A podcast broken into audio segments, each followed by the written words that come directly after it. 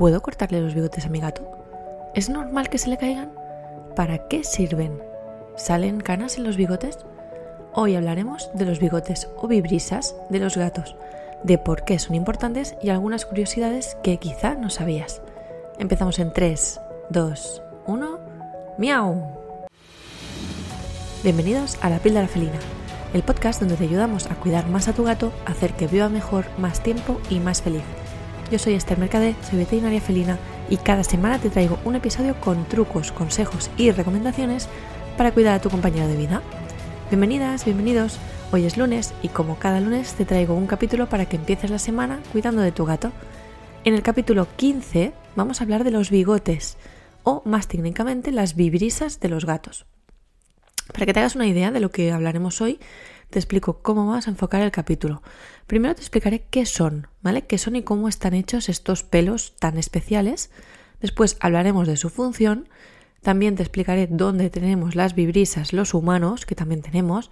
Y por último hablaremos de cosas que les pueden pasar a los bigotes que tienes que fijarte para ver que esté todo bien.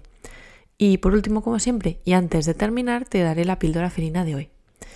Primero dejadme avisaros que Pupusito ronda por aquí. Siempre ronda por aquí, pero hoy como más insistente porque es muy de madrugada y tiene más ganas de, todo, de comer, de maullar, de todo. Entonces espero no tener que parar el episodio para porque esté maullando muy fuerte. Pero bueno, si lo oís por aquí, aún dejaremos un poquito de margen. Pero, pero bueno, que sepáis que, que esto puede pasar. Entonces vamos a hablar primero de estos pelos. Em, yo creo que os habéis fijado que los gatos tienen estos bigotes, pero lo importante es que os fijéis que no solo están eh, al lado de la nariz o al lado de en el hocico, sino que también podéis ver que tiene otros bigotes en, en, vuestro, en vuestro gato y otros bigotes. Si queréis parad un momento el episodio, miráis a vuestro gato a ver dónde conseguís encontrar bigotes, ¿vale? A ver, luego os digo dónde hay. Mira, si os fijáis, tenéis bigotes en, en, el hocico, como hemos dicho, en los ojos, es decir, encima de los ojos, en las orejas también y en las patas delanteras. La de las patas es curioso, luego lo, lo comentamos, pero veis que hay bastantes sitios donde tienen pelos estos, estos, estos pelos los gatos.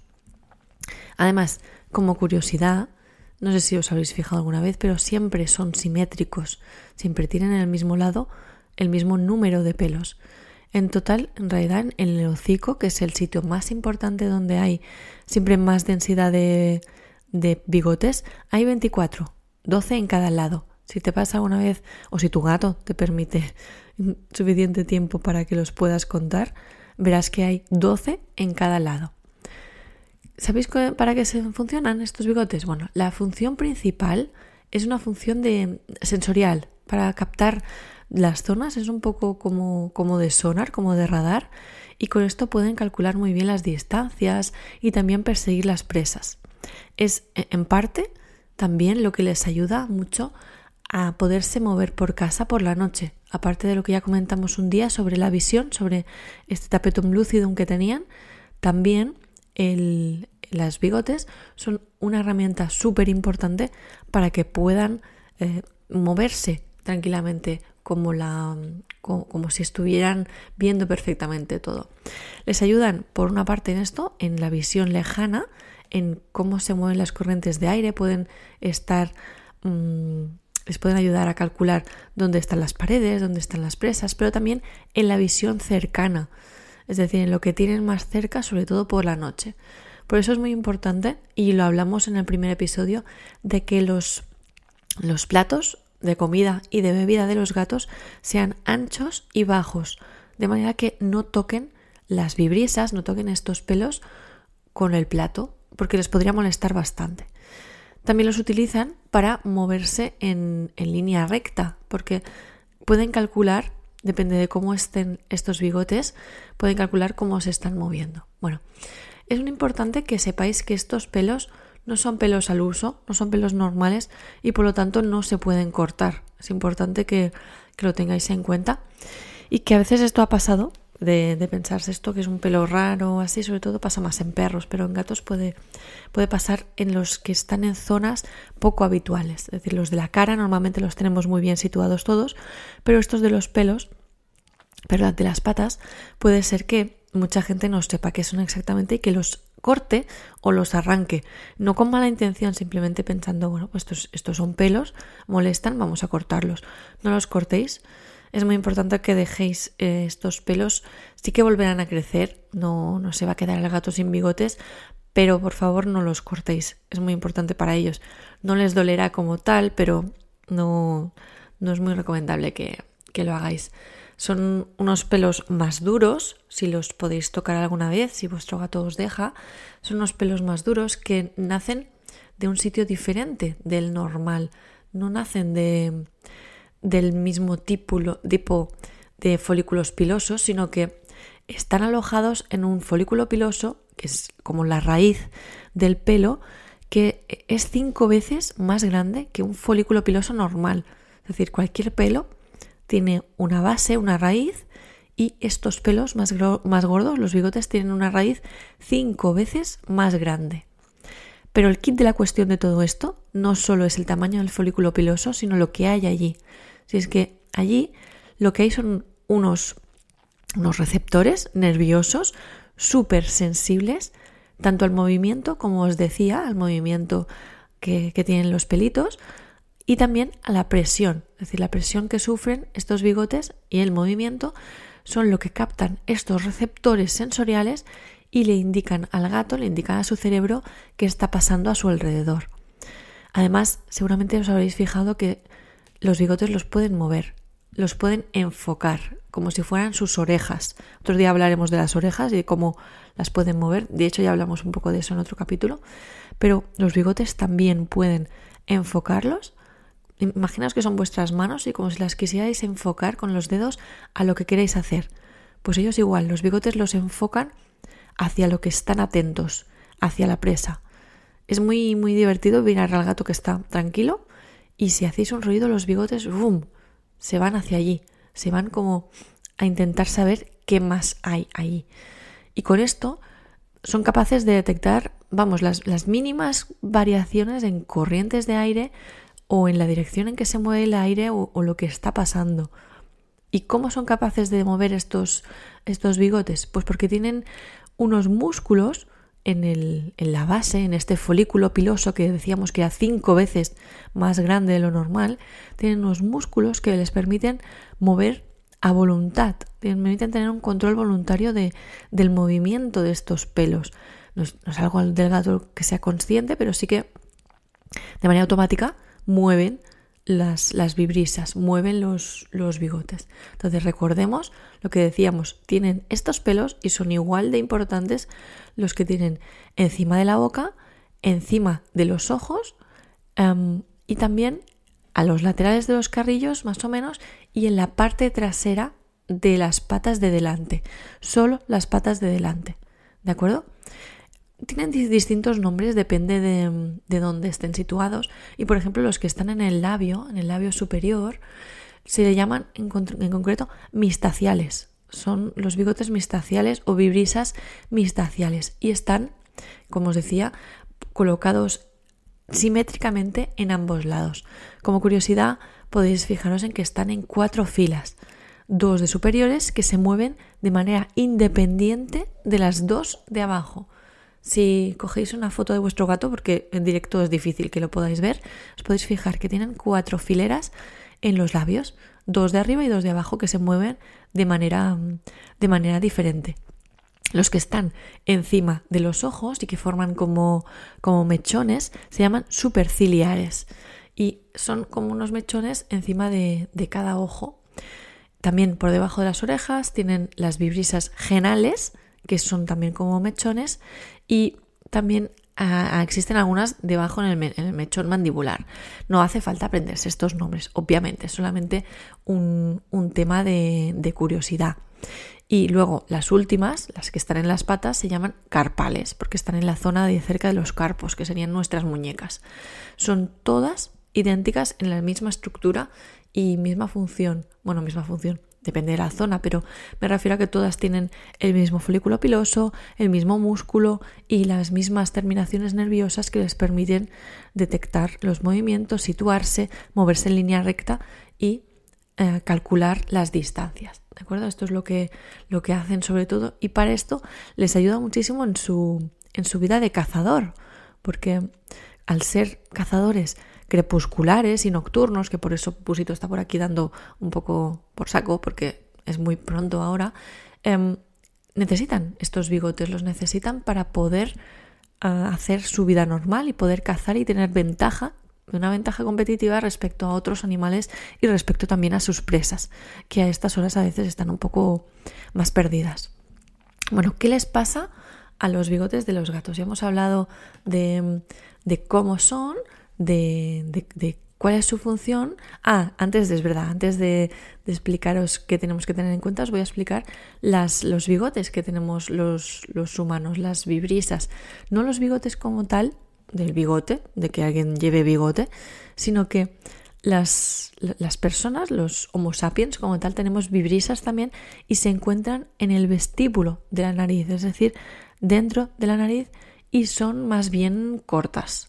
¿De acuerdo? No son para nada lo que lo mismo que tienen los, los gatos, ni, los zorros, ni otros animales, que en general todos los, mamíferos tienen, tienen, estos pelos rígidos especializados. pero nosotros también, ¿de acuerdo? Y los primates en general también tenemos estos, estos pelos. Es como curiosidad, no sé si lo sabíais o os habíais fijado alguna vez, de que nosotros también tenemos estos pelos y que tienen otras funciones distintas. No hace falta que las hablemos ahora aquí, las podéis buscar en cualquier lado, pero tienen, tenemos también estos, estos pelitos. Y por último, ahora sí vamos a hablar de qué puede pasar con los bigotes y cómo tenemos que, vigilar que los bigotes estén bien. Pupusito acaba de entrar en la habitación, así que bueno, puede, pasar cualquier cosa. Seguramente se subirá a la mesa y vais a oír un ruido. Pero bueno, mientras tanto vamos a intentar explicar qué tenéis que tener cuenta con, estos bigotes. Los bigotes, en general, la mayoría de gatos son blancos, ¿de acuerdo? Excepto en algunos gatos em, negros, en que son negros también, o en algunos otros animales en que son negros. Pero la mayoría de gatos estos pelos son blancos. Bueno, estos pelos les puede cambiar la coloración y se pueden caer de manera normal. El cambio de coloración sobre todo lo veréis cuando el gato se haga mayor los bigotes blancos pasan a negros y los bigotes negros pueden pasar a blancos, pueden salirles canas a estos bigotes y no pasa nada, no hay ningún problema, no, no es ninguna enfermedad y hay que, no, no hay que hacer nada en concreto.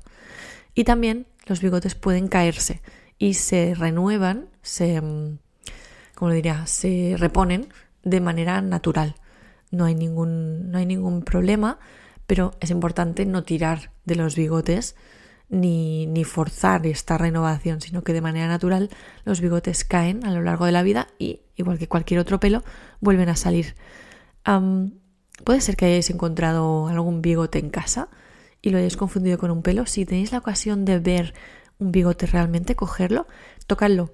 Tócalo porque es, es muy chulo, veréis que es duro, que es más flexible que un pelo normal y que tiene una base muy muy dura, que es lo que, lo que está anclado a este folículo piloso, que recordemos que es cinco veces más grande de lo normal, que tiene unos músculos y que tiene unas, unas fibras sensoriales más importantes que las que hay en otros pelos.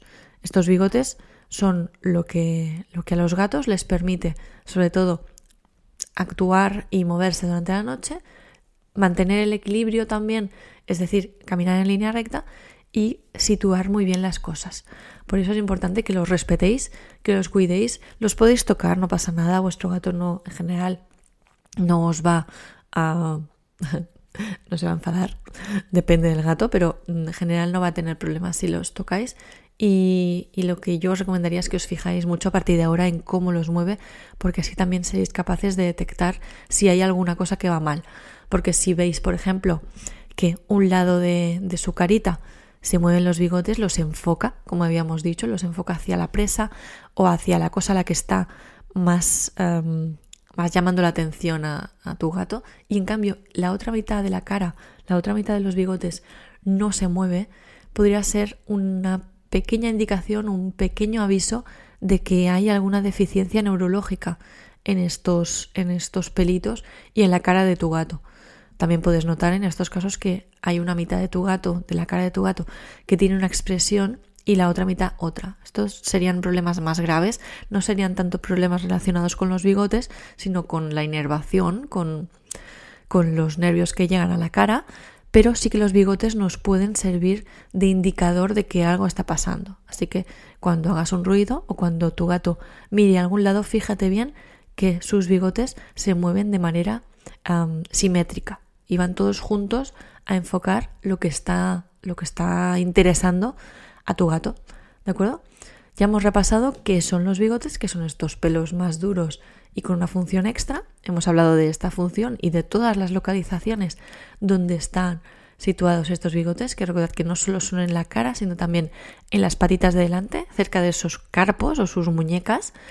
Hemos hablado también de que los humanos tenemos unos pelitos similares, unas unos vibrisas o unos bigotes especiales y también hemos hablado de qué les puede pasar a estos bigotes, que recordad que pueden caerse, pueden cambiar de coloración y podrían no moverse. En este caso sería algo muy importante a detectar y avisar a tu veterinario felino de que algo está pasando y que por lo tanto hay que investigar.